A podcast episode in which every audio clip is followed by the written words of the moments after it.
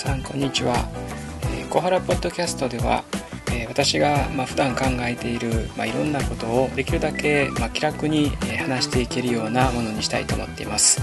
まあ、講義なども、えー、もちろんきちっと出せばいいんですけども、まあ、それは非常に長いものになったりしますので、まあ、ここではできるだけまあ短く私が普段こう考えていることであるとかあそのさまざまなことを、えー、皆さんに、まあ、問題提起したいというふうに、えー、思います。でその手始めとして、えー、私が、え学会で、まあ、発表した、まあ、内容を、できるだけ分かりやすくお伝えしたいと思います。普通、まあ、学会発表というと、まあ、非常に難しい専門用語を散りばめて、まあ、おそらくそのその道の専門家しかわからないような、え、話が、え、展開されることが多いんですけれども、え、私はやはりこう一人の研究者として、うんまあ、できるだけ、え、自分が持っている専門的な知識やそのそのエッセンスなものを日常的な言葉で、えーまあ、社会にこう還元できないかということを、まあえー、常々、えー、考えています。えもちろんその学問性といいますかそのえ正確さであるとかその深さをですねえなるべく損なわないでしかしまあ本質的なことをえきちんと伝えるということ分かりやすく伝えるっていうことは私はま可能ではないかなというふうに思うわけです。まもちろんその非常に厳密なえーまあ、この論の展開であるとかそして、まあそのえー、学術的な実証性ですね。そういったものは論文の中できちんとこう示していく必要があると思うんですけども、まあ、この、えー、小原ポッドキャストでは、まあ、そういったことはですね、まあ、論文に任せるとして、え、私がこうここがこうこの世の中を見る上でポイントじゃないか。えー、ここを見れば、えー、何か違う見方ができるんじゃないかっていうようなことをですね、まあ、自分の研究の中から、えー、救い出して、え救い上げてですね皆さんに、えまあ、短い時間の間で、え紹介したいと思っています。で今回はそのまあ第1弾にあたるわけですけれども私が、えこの夏にまあ、日本キリスト教学会というところで発表した内容があるんですけども、まあ、これはいずれですね、えー、と論文の形で表したいと思っていますが、えそれをですね、え一体どういうことをその、ね、発表の中で研究発表の中で考えたのかということをですね今日は簡単に、え皆さんにお伝えしたいと思います。えタイトルこれなかなかあの聞くだけではですね分かりにくいかもしれませんけどもこういうタイトルで、えー、あの発表いたしました。この信仰の土着化とナショナリズムの相関関係、えー、宗教の神学の課題としてというですねそういうサブタイトルをつけたんですけれども、これはあの一個一個の言葉がですね、えー、結構ややこしい実際にはあの内容を持っているかもしれません。しかしあのポイントになるですねキーワードこれはあの、まあ、ここでは土着化という言葉がまずその一つです。それからもう一つは、えー、ナショナリズムっていう言葉ですね。でこういった言葉をですね、えー、使って、まあ、私が何を言おうとしたのか、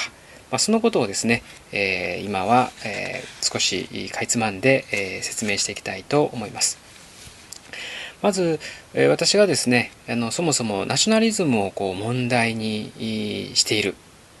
ですね、まあ、その動機づけから、えお話しいたしましょう。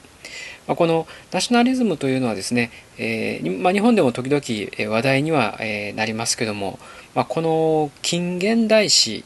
をですね見るときにこれどうしてもあの大きな役割を果たす言葉です。でこれはあの19世紀から20世紀、えー、特にですね、まあ、西洋の植民地化に、まあ、抵抗して、まあ、起こったさまざまな、まあ、この、まあ、民族自決を伴うですね、まあ、そういうナショナルいわゆるナショナリズム運動というものも、えー、ありましたし、えー、そして、まあ、それがですね、えー、戦後の、まあ、冷戦時代とかあるいは国際協調の時代の中でどんどんとこう変わっていく。そして、えー、特に、まあ、産業資本主義社会などがこう成熟していきますと、うんまあ、もう何て言いますか、えー、いわゆる社会がグローバル化していくわけですからその国境にこだわるとかですね、えー、一つの国家にこだわる。っていうことがですねもうだんだん意味をなくしていくんじゃないかつまりナショナリズムというものは、えー、グローバル化のですね、えー、大波の中で、えー、どんどんどんどんこう小さくなっていくんじゃないかというふうに、え考えた、え時代もですねあります。まあ、特に1980年代頃はですね、えー、もういずれあのかつてあったようなですねナショナリズムが持つこうエネルギーとかそういうものはうん、なくなって、えー、消えてしまうんじゃないかっていうようなですね、まあ、そういう予測すら立てられた、えー、こともあったんですけどもしかし、えー、私たちがですね、まあ、この20世紀の特に最後の10年を見るときにいやナショナリズムは、え消えてなくなるどころかですねこれいろんな形で世界の各地で、えこの噴出しているわけです。特に、まあ、あの米ソの冷戦構造がですね解体して以降というもの、えこの紛争というものがですね大きな紛争が、えー、なくなるかと、まあ、あの期待した時代もあったんですけども結局その直後に、まあ、このさまざまな民族主義あるいはそれに基づいたですね地域紛争というものが、えー、起こってきますし、えー、ナショナリズムというものはですね、えー、いろんな形で、えーまあ、この今に至るまでですね引き継がれて、えー、います。まあ、特に、まあ、日本の、うん、近いところで考えますと、まあ、中国というですね国がいますあの存在してますけども、まあ、中国のですね今後と、えー、ナショナリズム中国が持ってるですね、えー、ナショナリズムっていうのはこれ本当に非常に大事なあの問題だというふうに思いますね。ですからこれは21世紀グローバル化の時代においてですねナショナリズムというものがこう消えてなくなるんじゃなくてむしろそういったことがですねグローバル化の、えー、むしろ反動といいますか、えー、反作用のような形で、えー、ナショナリズムがですね、えどんどんこの現れてくる、えそういったことを私たちはどっかでこう覚悟しておくつまり、えあらかじめですね、えそういったことについてこう考えておくことが大事ではないかなというふうに、え思います。でこのことはですね、え特にこの宗教とか社会に関わるまあ、この分野の中で、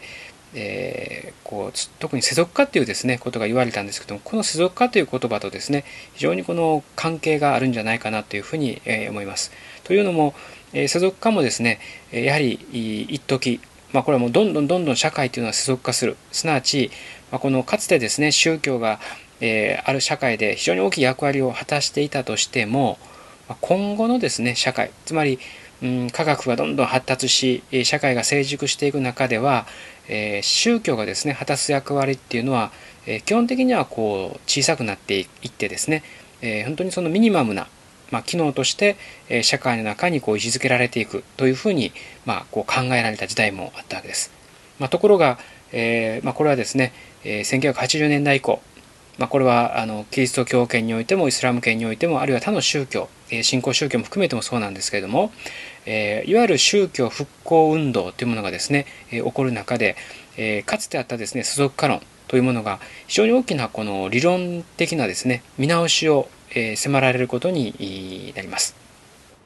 ですから、えー、私たちはですね、えー、どんどん時代が進むにつれて単純にこの世俗化がですね進行しているとはなかなか言えない、えー、状況にあるわけですね。これは特に9.11以降の社会が、まあ、そのようにですね、えー、見える場合があります。つまり私たちはですね宗教というものをですね、えーまあ、この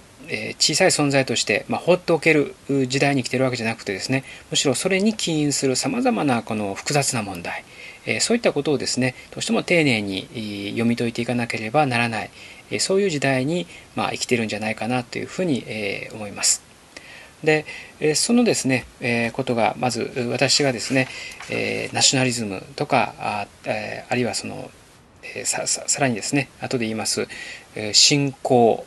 とか土着化っていうですね問題をこう考え始めたきっかけにあります。では次にですねうんそもそも、まあ、こう近代国家というものが何かということ、まあ、これも非常に複雑な、ま問題ではあるんですけれども、まあ、これ実際にあのナショナリズム論とかですね近代国家論というのはもう本当にたくさんの、えー、本が出ていまして、えー、私がですねこの簡単にまとめることなど到底、えー、できないんですけどもしかしあの多くのですねナショナリズム論がま前提にしている、うん、事柄が一つあります。それはですね、えー、っと国民国家つまりネーションステイトがですね、えの形成とこう、まあ、実際分かちがたく結びついているこのいわゆるナショナリズムというものはですねこれまさに近代化の産物だということなんですね。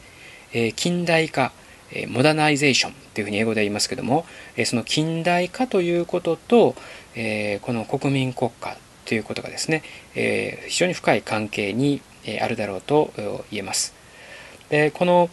うん国家近代国家とは何かということをですね、え、まあ、論じた、まあ、多くの著作があるんですけども、まあ、その、え著作のですね一つに、え、この創造の共同体というですね、え、ことをこうえー、まあ、こう案として、えー、なんていう一つの説としてですね、えー、示した、えー、ベネディクト・アンダーソンという人がですね、えこの国家について、えこのように言っています。国家とか国民ですね、つまりネーションとは何かということをですね、え彼はまあこのように語るわけです。少し、えー、と彼のですね著作から引用してみます、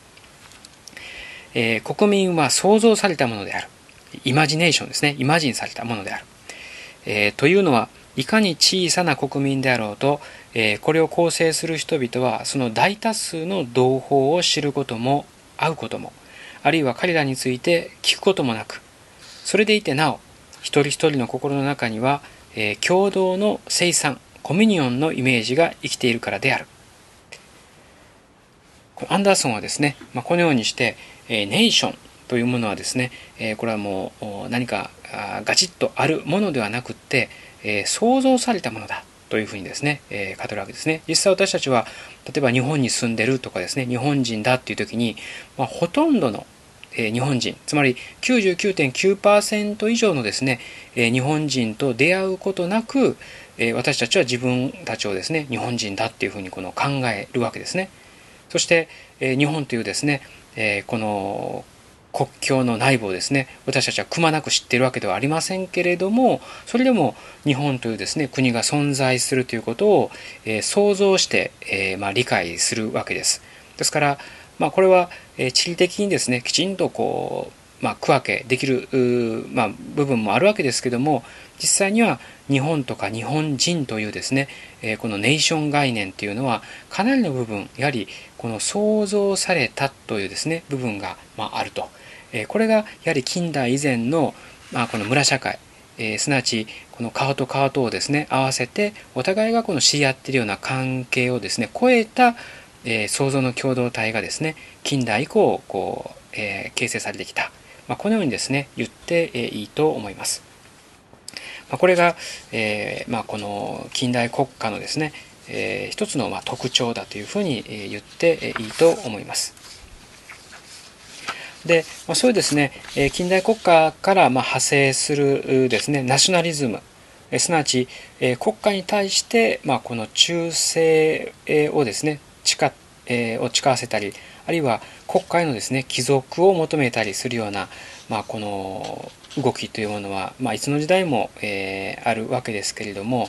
まあ、それをですね、えー、それに対する、まあ、いろんなこう、ね、特に宗教とか神学からの、うん、位置づけというものも、えー、これはいろいろ存在しています。特に、えー、このプロテスタント神学の中ではですね、えー、この神以外のものを絶対とはしない、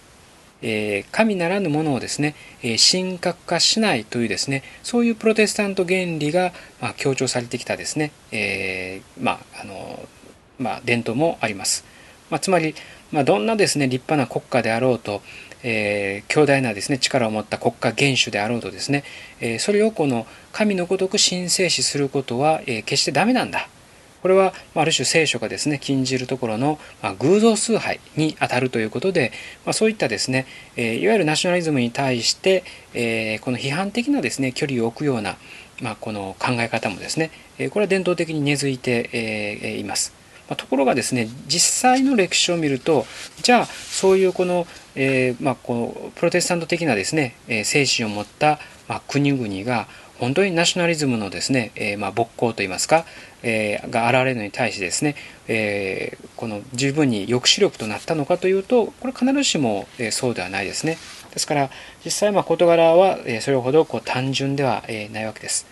で、まあ、この問題をですね、まあ、考えるために、まあ、一つ、えー、ま、便利な言葉があります。えー、これはよく最近使われるんですけども、うん、世俗的ナショナリズムと宗教的ナショナリズムという区別なんですね。つまりナショナリズムというのはもちろんこの宗教というものをですね、えー、まあ、この、まあ、排除した、えそういう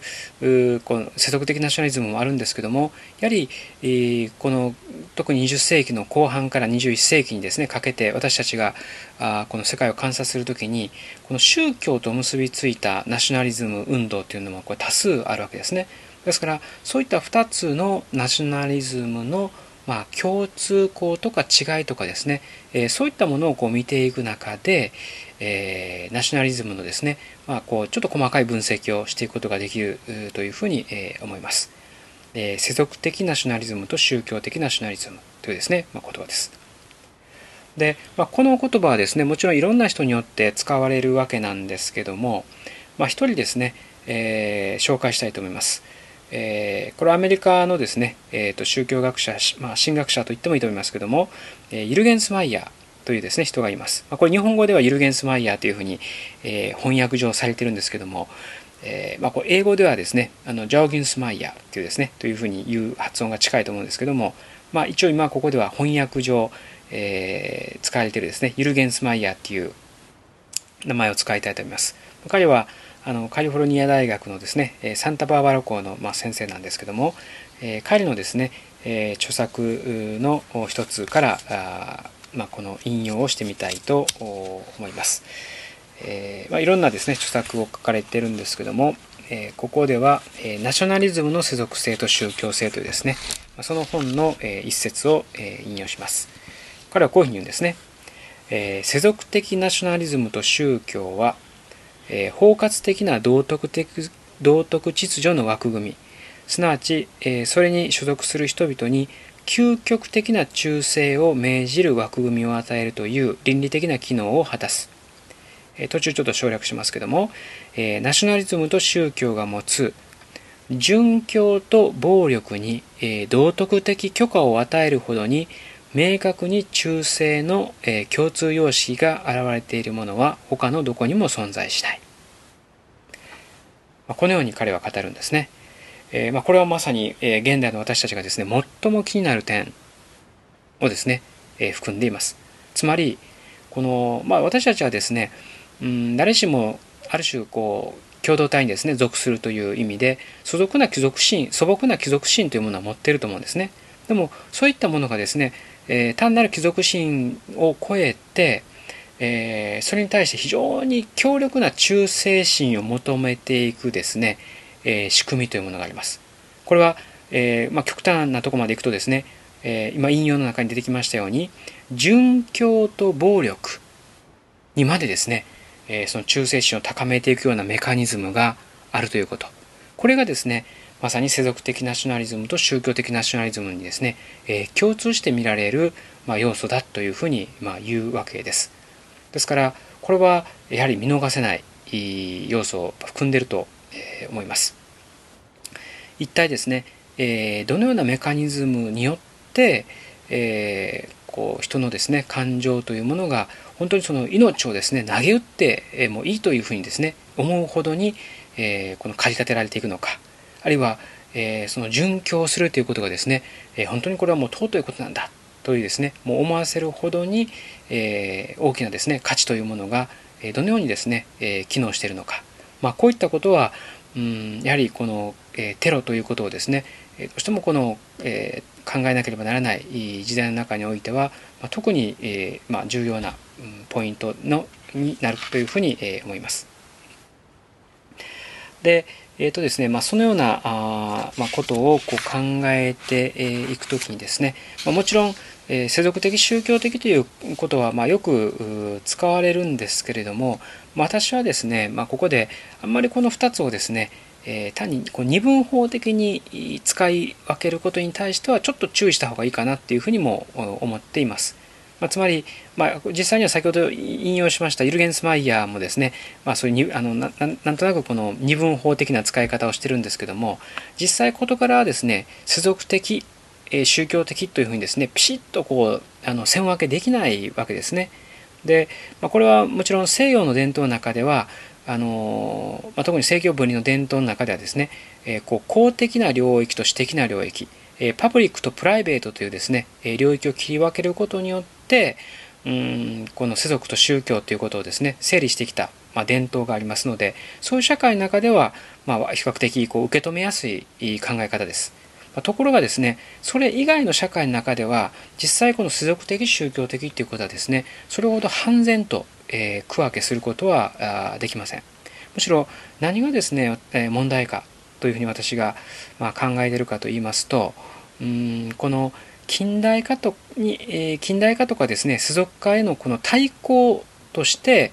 えー、それに抵抗するですね力として宗教的ナショナリズムをこう考えてしまう二分法的にですね、えー、世俗対宗教的ということをですね考えてしまうと結果的にですねいろんな宗教的ナショナリズムというものをこの反近代的な運動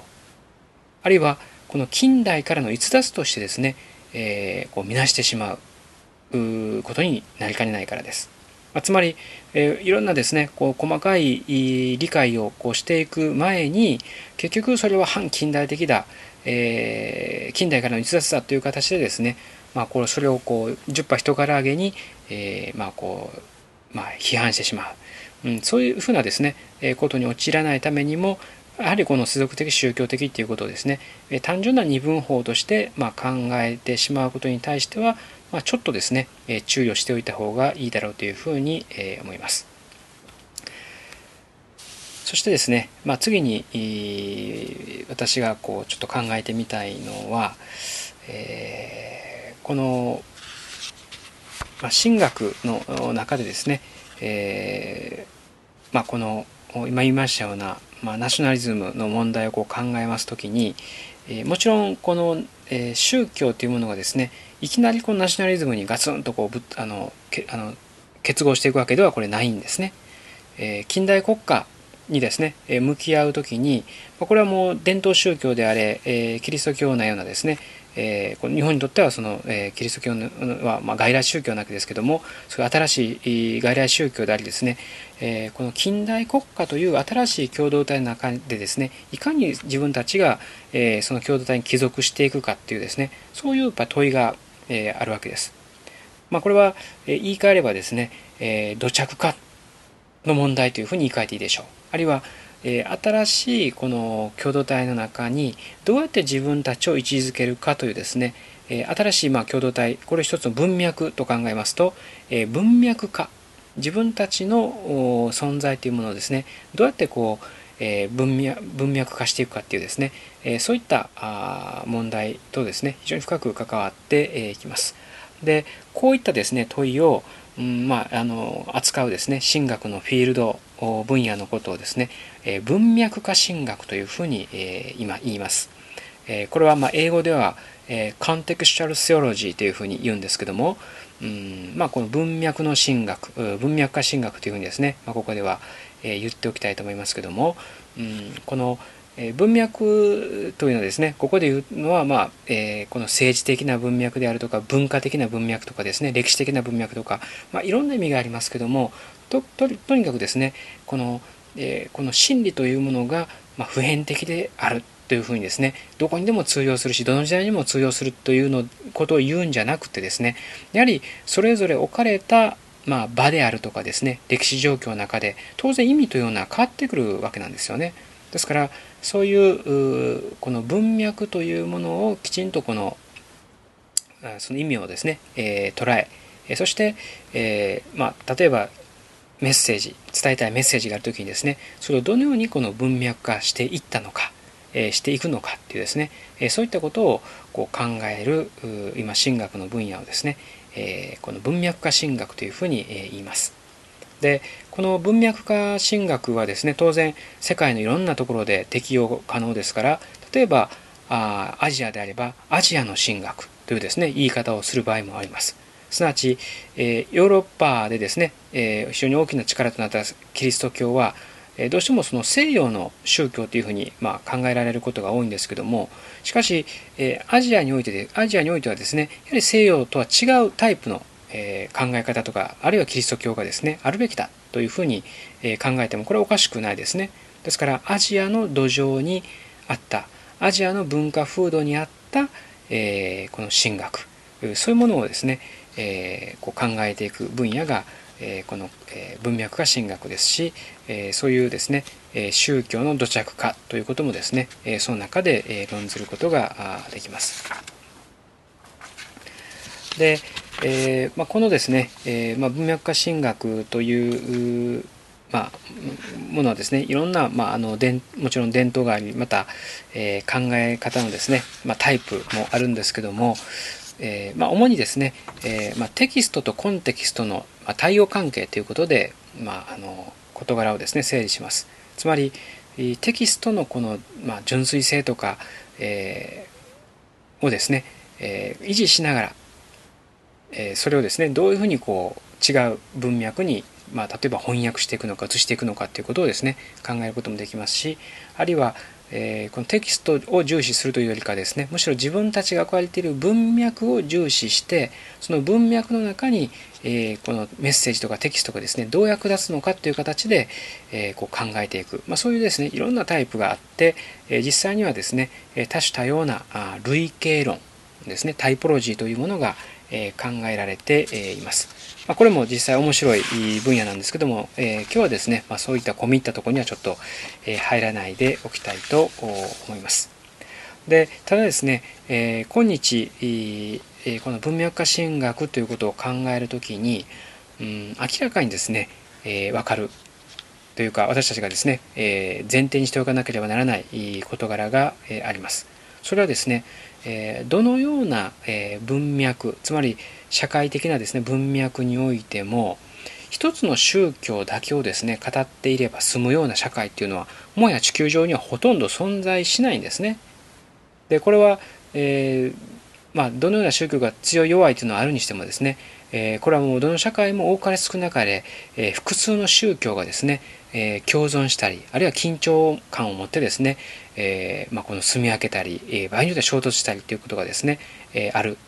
状況になっています。ですからこういうですねいろんなこの宗教の存在というものを、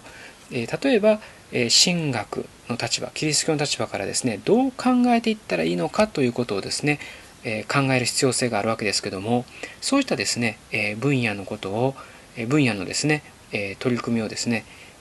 この宗教の神学というふうにですね言う場合があります。これは英語ではあの Theology of Religion あるいは Theology of Religions というふうにですね、言いますけどもこういうですね、えー、自分、まあ、キリスト教がキリスト教のことを語るのは当たり前のこととして、えー、それだけではですね今今や済まない時代に入ってきてますので例えばキリスト教と、まあ、古くから関係のあるですねユダヤ教との関係は、えー、そもそもどうあるべきなのかあるいはイスラームとかですね仏教とかヒンドゥーとかですね、え、いろんな宗教との関係はどうあるべきなのかということをですね、え、考える分野として宗教の神学というものがですね、え、あります。ただですね私があこの問題にしたいのはもうちょっとですねはっきりと言うと、えー、これまで論じられてきた宗教の神学に対して、えー、批判したい点はですね何かというとですね、えー、それ自体そのですね宗教の神学自体が前提にしてきたこの宗教概念の問題なんですね。えこれはどういうことかと言いますと、えこの宗教の神学というのはですねもちろんこのキリスト教をベースにしていますのでそこで語られる宗教というのはですね非常に近代的なまあ概念で、えありますしまたうんこのキリスト教にとってはですね、え宗教キリスト教イコールですね、えまあ、宗教のような、まあ、つまり宗教の代表格としてですね自らをこう捉えるところがありますので、えー、これはこのキリスト教をいわばこの基準にして宗教とは何かっていうことをですねやっぱこう考えてきた歴史が、えー、あります。ですから結果的に、うん、自分をですね、えー、基準にして、えー、宗教概念をこう考えてしまいますのでそこにですね、えー、もう刻み込まれてきた例えば近代性であるとか世俗性であるとかですねキリスト教的な特性とかそういったものを、まあ、あんまりもう自覚することなくですね、えその宗教概念を他の宗教にもこの当てはめてきたんではないか、え、そういうですね、え宗教って概念というものをですねすごく普遍的なものとして、えこの他の宗教にもですね、え適用してきたんではないか、えそこにですね私は大きな、まあ、疑問点問題をですね、え感じるわけでえあります。つまりここで私が問いたいのは、うん、そういうふうにですね、えある種キリスト教を基準とする宗教概念を使い続けてきたことによって結果的にですね、えー、非常に見えにくくなってきたあるいは見えなかったですね見過ごしてきたこの宗教性とかですね、えー、というものがあるんじゃないかというふうに私はこう考えるわけです。で、まあ、これはあのまあ、えー、近代日本のことをですね考えても本当にはっきりと分かるんですけれども例えばですね、うん、近代国家日本がですね、えー、目指すこの政策の中、えー、取ってきたですね政策の中ではこの、えー、とそれぞれのですね土地に根付くようなうんこの民間宗教とかですね民族宗教というものはこれはもう迷信として、えー、これはまあ、えー、基本的にはですね、まあ、あの近代化に、えー、敵対するものとしてですね、えこれはまあ批判される対象になってきたわけです。まあ、この迷信というのはですね非常にうん、まあ、悪いニュアンスをしばしば持ちますけれども、えー、この盆踊りにしてもですね、えー、このそれぞれの土地に根付いているお祭りにしてもこれはもう何、えー、て言いますか近代化の中ではですね、えー、あまりこう評価されない、えー、そしてそれゆえにですね、まあ、迷信としてひとまとめにされてですね、え、まあこういわゆるこの宗教まともなですね宗教ではないとして扱われてきたわけで、え、ありました。で、まあ、そういうですね、えー、じゃあそのあの時、えー、例えばこれ日本だけではなくてその国でも同じだったんですけどもじゃあまともな宗教とは何かっていうとですねそれはキリスト教であり仏教であり、えー、その他ですねいわゆる世界宗教と言われるような宗教伝統宗教というものがですねいわゆる宗教であって、え、そこからですね、えー、こぼれ落ちるものに対しては本当にその、うんまあ、いわゆる宗教にあらざるものとしてまあ、そこにですねもう十分に目がいってこなかったわけで、えあります。ですからまあ私はですね、えそいその辺りに、えきちんとか注目することによって、え逆にですね、えキリスト教自身があこう見直すべき点がですね、まあ、どこにあるんだろうかということをまあ考えていきたい。え特に宗教概念というものをですね、もう一度この再構築していく、新たにですね、こう考え直す、まあ、そういった必要があるだろうというふうに考えます。ですから、まあ、簡単に言うならばですね、えー、キリスト教イコール宗教の代表キリスト教イコールザ・リリジョンみたいなですね、えー、そういう考え方を、えー、維持している限りはですねやはり、え、その排他的な、うん、この考え方結局自己中心的なですね考え方を、まあ、他にもですね押し付けることからなかなかこの逃れ出ることができないんじゃないかなというふうに思うわけであります。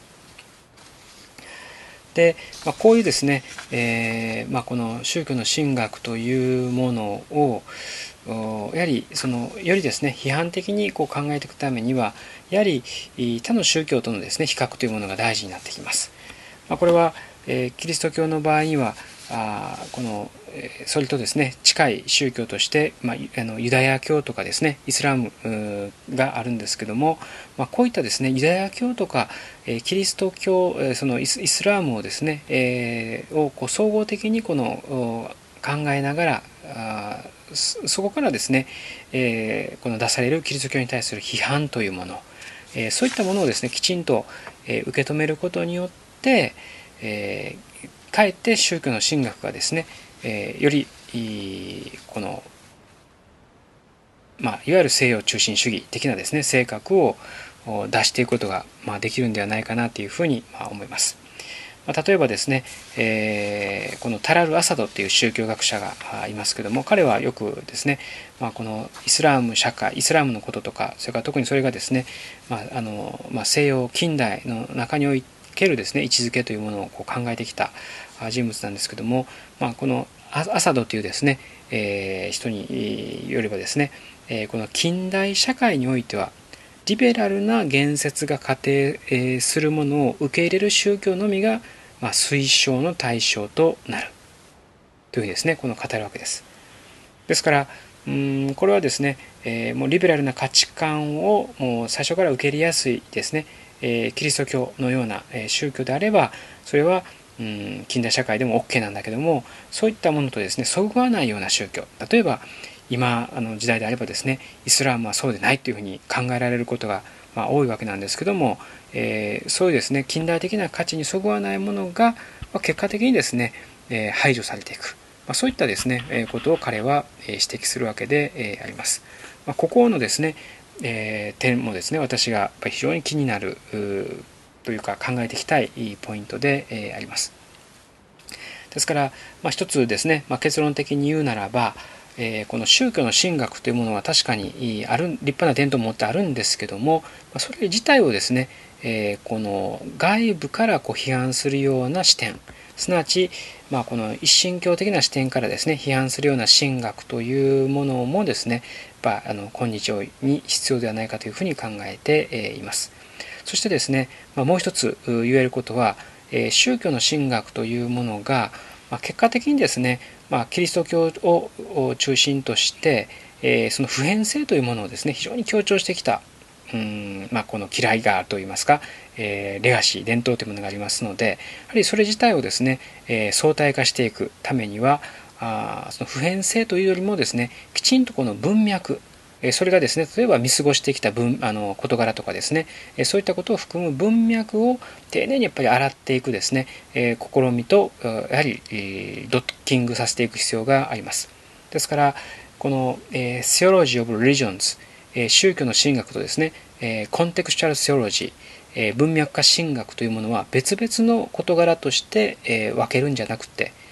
別々のフィールドにするんじゃなくてですねその2つをこのいわゆる合わせ見ていく。すなわち、えー、Contextual Theology of Religions というようなですね、この、まあ、なんて言いますか、日本語にはしにくいんですけども、えー、文脈化されたですね、えー、この宗教の神学のようなですね、え、そういったことをですね、やっぱり今後考えていかなければならないだろうというふうに思います。まあ、これはもちろん今私はですね一つの仮説といいますか、えー、見通しをですね述べているに、えーまあ、過ぎないわけですけれども、うん、やはりあのいくつかのですね問題点が、えー、明らかになりつつある以上ですね、え、それをやっぱり乗り越える、え、視点というものをですね、え、これからま模索していきたいというふうに、思っています。はいということでですね、え、なるべく短くと思ったんですけども、結果的にですね、えー、まあ、3、40分、40分ぐらいですね、え、話してしまったように思います。で、えー、っと、まあ、あの、私の話がですね、え分かりやすかったか、分かりにくかったか、えこれは人によって多分違うと思うんですけども、まあ、今後ですね、えこういう努力を積み重ねることによって、うん、自分の語っていることがですね、まあ、少しでも伝わる言葉になるように努力をですねしていきたいというふうに思います。専門性のですねえこの壁の中に閉じこもってしまうんではなくってえ少なくともですねえこのこういう問題があるんじゃないかっていうことをですねえまあ提起しながらそしてえ私がですねま普段このやっているえ、まあ、この宗教研究ですねそこでどういうふうなこう課題があるのかあるいはトレンドがあるのかあるいはどういう言葉が今話題になってるのかこういったことをですね、まあ、今後も、え、続けて、え、紹介していくことができればというふうに、え思います、えー、今日はこれで終わります。